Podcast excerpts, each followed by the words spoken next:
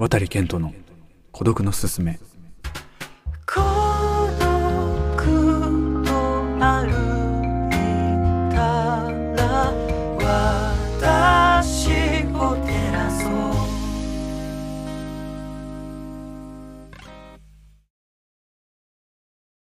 はいこんばんは、えー、渡健人です。えー、まあ本日もですねまあちょっとエピソードトークと言いますかえー、ゲップ出ちゃったなえー、本日もまあエピソードトーク的なこうしんみりした話というよりは、えー、まあちょっと思い出話的なことをちょっとお話ししたいと思います。あの後藤ちゃんこれ仮名ですけどね後藤ちゃんのお話ししたいと思います。あのまあ、僕がですね人にこう部活何やってたの？とかあのちっちゃい頃じゃないや。大人になってから。あの大人になってからその部活とかスポーツやってましたかって聞かれると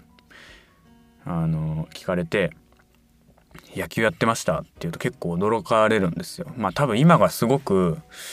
まあ、音楽やってるっていうのもあるしまあなんか見た目も全然こう野球部って感じではない。なんか野球部っていうとねなんかどうしてもこう短い髪の毛に、えー、ちょっとパツパツめの服装みたいな感じがいわゆる野球部 OB っていう感じですけれども結構見た目が離れてるんで、まあ、あんまこう野球やってたんですっていうと驚かれることの方が多くてそうそう。結構ねガチガチの野球部だったんですよね。高校もやってたんですけど大学1年までやってたんですけど高校の時はもう年間3日しか休みないみたいな野球部だったんですよね。あのお盆休みの1日と。あと、えー、1月1日2日？いやじゃあ年4日か。年4日しかないか。3112って、えー、休み。で3日から始まりますみたいな。部活がみたいな高校で。そうめちゃめちゃスパルタな野球部でしたね高校は。で僕が1年生の時にその入った時はえー、1年生が40人いてで23年生合わせると100人部員がいるみたいなめちゃめちゃでかい規模の野球部でしたね。でそれこそ、まあ、これ都市伝説ですけど僕はされたことないですけど、まあ、それこそその電車が良い。電車通学の人は先輩より前の車両に乗っちゃいけないとか。いや前も後ろもあんのかいって感じですけどね。今思ったら1両目に乗ることがそんなに偉いのかって話でもあるんですけど。まあ前の車両乗っちゃいけないとか、えー、あと1年生はなんかスニーカーは履いちゃいけないみたいなのあったかな。ローファーじゃないといけないみたいな。まあそれもなんかローファーに失礼だけどね。スニーカーの方がなんかかっこいいみたいな。ところから来てるんですかね。まあブレザーだったんですけど。あのブレザーであのローファーを履かなきゃいけないよ1年生はっていう謎の決まりもあったりして、まあ、あとはその先輩を見かけたらあの遠くからでもやっぱ挨拶しなきゃいけないっていうのありましたね。で、まあ、僕はされてないんですけど「こんにちは」って、まあ、もっと声張ってます「こんにちは」っていう感じで挨拶をした時にとある先輩がねその OB というかまあ僕はかぶってないけどその僕の先輩が高校1年生の時は俺が1年生の時はさっていう話をした時にその先輩に「こんにちは」って挨拶した時に「死ね」って言われたことがあるっつって。ひどくない？挨拶したのにその返事が「死ね」っていうのは非常にねなんだろうねもうもうビーバップハイスクールの世界ですから本当にあの工業系の学校だったんでもともとそういうね素養がある人たちが集まってきてる説はあるんですけれどもそうそう。で、まあ、僕の時はなかった。死ねはさすがなかったですけど、まあ、普通に挨拶して無視とかはあったかな。やっぱちょっと機嫌が悪そうだなみたいな。そうそうそう。っていうところで、まあ、あとはその1年生はまず入部したらまああの効果をでかい声で歌えるようになんなきゃいけないっつってまあなんか高校野球ってその勝つと、まあ、甲子園とかもそうですけど校歌歌うじゃないですかあのみんな。だからまあなんかでっかい声でまあ1年生ってまあ大体がまずは応援スタンドから始まりますからその応援歌をねでっかい声で歌う練習をさせられるんですよね。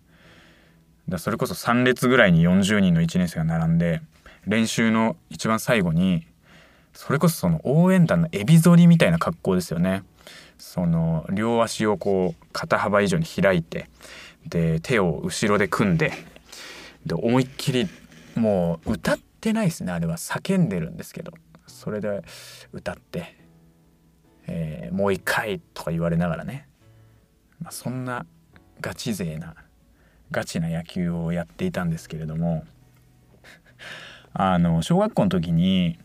まあ、1年生ですかね。小1から僕野球やってて。で、まあ、周りよりは多少こう体が大きくなるのも早かったのもあってまあなんかその3番ピッチャーとか少年野球の時は1番ピッチャーとか。でかつキャプテンだったりもして小中は。だからまあなんか割とありがたいことで中心選手みたいな感じで、まあ、野球やらせてもらえてて。そうそう。だから結構ねなんだろう。まあだから高校まで野球やってたんだろうなとも思うし割とね野球は楽しくやらせてもらってましたね。でそう。で後藤ちゃんはねその小学5年生の時ですかね。同じ確か5年の時やった気がするんですけど同じクラスにいて、ま、これ仮名なんでね。まあ仮名にした理由はね、まあ、今別そんなにあんまり連絡取り合ってる感じでもないんでなんかあんま実名出しちゃまずいかなと気使って後藤ちゃんって言ってるんですけど。そうで後藤ちゃんはねあの芸術肌なんですよとにかく。うん。なんか芸術肌でなんかねその図工とか美術の授業とかですごい活躍してたイメージがあって。そうそう。で結果ねその芸術大学卒業してましたね彼は。そうそう。だからなんかそういう割と美的センスに長けてる男の子でもうなんかその小学校中学校一緒で、まあ、小1の時からなんかこう赤いパンツ赤いデニムみたいな真っ赤なパンツに白シャツに白いセーターみたいな。そう。もうなんかいかにもっていう感じのあの綺麗にしてる格好しててまあだからちびまる子ちゃんのもう花輪くんみたいな感じですよね。で現に現にというかなんか花輪くんっぽいよねってなんか女子が言ってなんか「なんとかだぜベイビー」って言って真似してうなんかこう笑い取ってたぐらいそう後藤ちゃんは花輪くんみたいな格好しててだからなんかまあその反面やっぱあんまりこう運動が得意じゃないタイプというかだからドッジボールだとすぐ当てられるしまあなんか走りもね遅いしなんかこうなよってしてる感じなんですよ走り方とかも。でだからなんか運動ではあんまりこう活躍するタイプの人ではなかったんですよね後藤ちゃんは。でまああのまあ僕はこうバリバリ野球少年みたいな感じで小1から野球やっててまあなんか割と試合にも出てて体育も好きでみたいな。だからなんかねそういう小学生いるじゃないですか。めちゃめちゃ体育得意でみたいな。こう陽キャぶってる感じ。嫌な嫌なやつだね。そんなタイプだったんですよ。幼少期。でその後藤ちゃんはそういうタイプ。そのあんまりスポーツ万能って感じの男の子じゃなかったんですけどだからまあなんかあんまり接点はなかったんですよね。そうそうでなんかそのある日その学校の授業であの起承転結をなんか4人1組でなんかこう作文してって一つの物語を作るみたいなことをやっててその、まあ、要は一人、えー、木を担当して次の人が小次の人が点最後の人がケツを、えーこう紙を回してってねなんか作文するみたいな。でこう最終的のな物語をこんな物語になりましたっつって読んでおーみたいな感じの授業だったんですよねそれが。であの僕が僕とその後藤ちゃんが、まあ、あんま接点なかったんだけどその起承転結の作文を一緒にやることになったんですよ。で「よろしくね」っつってあの作文を、えーまあ、書くんですけれどもまあ、僕がキーでで、まあ、もう2人の子が小天で、えー後藤ちゃんがケツをじゃあやろうっつって話し合って決めてじゃあ僕がキー書くよっつって、えー書き始めたんですけどまあめちゃめちゃ単純に野球少年だったんで野球の話がしたいと思ってまあそれが木の醍醐味だよね。その物語の始めを書けるっていうだ好きな物語にできるっていうのが、まあ、木のいいところですから野球の話にしたんですよ。そう。で甲子園、えー今僕は甲子園決勝に今から挑む。エースで4番。ねその地方大会から順々にこう勝ち上がってってあと1勝すれば、えー全国制覇だ。みたいな。もうなんかなんつうんですいわゆる何の面白みもないですけど今思えば。あのサクセスストーリーですよね優勝していくような今後の展開どうなっちゃうのっていうね。あのあと一勝すれば全国制覇だっていう話を機にしたわけですよ。はい、で、えー賞の人に渡してでその賞の人が、えーまあ賞ですから一進一退の攻防が続く。ただあの中盤に1点取られてしまってこのまま負けてしまうのかみたいな。おおめちゃめちゃいい話だなと思ってもうなんか振りが効いてますよねその時点でね。で、えー天の、えー子が、まあ、書き始めてで最終回をここまでかと思われたが、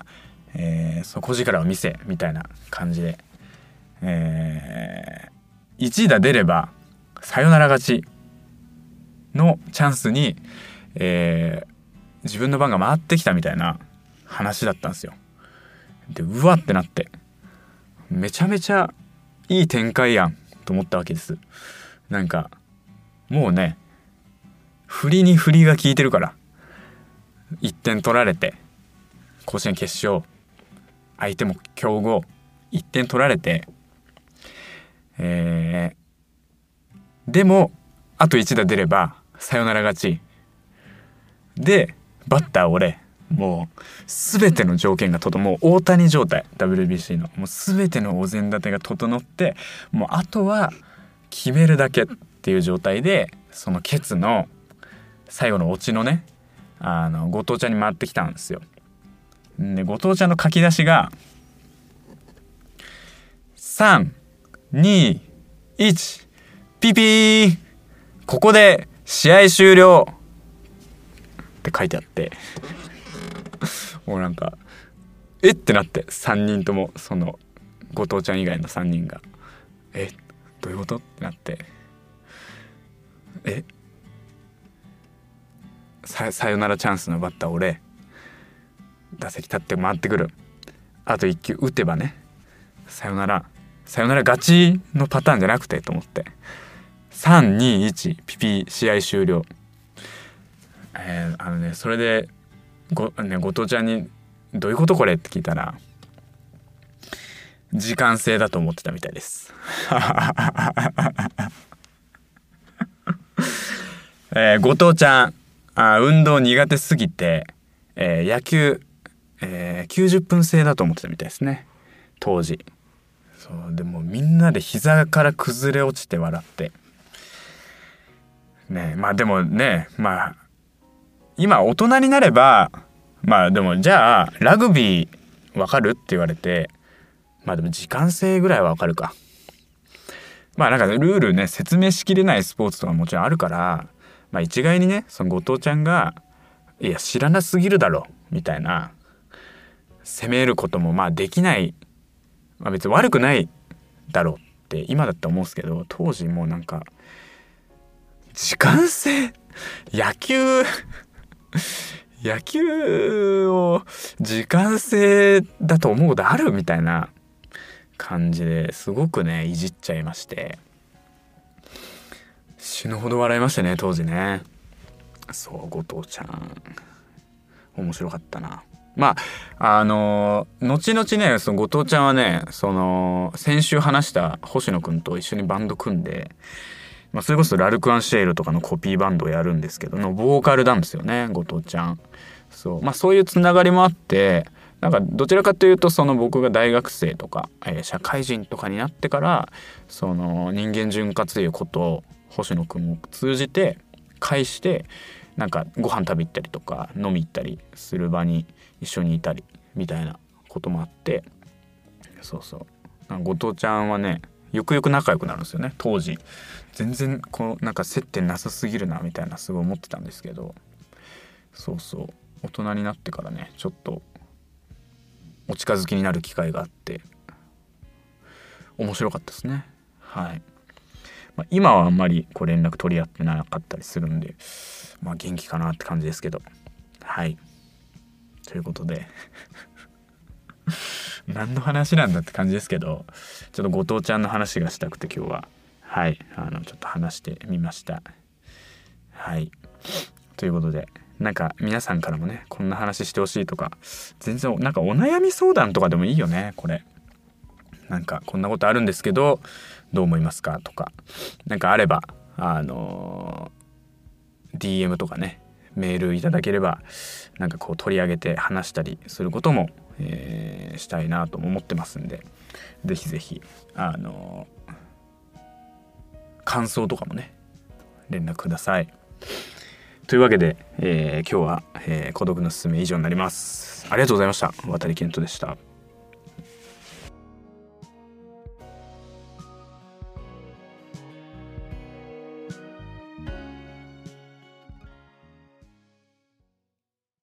本日もご視聴いただきありがとうございました。このポッドキャストの感想、質問等は渡り健人のメールアドレスもしくは各 SNS、Twitter や Instagram などの DM で募集をしています。気軽にご感想いただければと思います。えーまた次のポッドキャストでお会いしましょう。ご視聴ありがとうございました。渡り健人でした。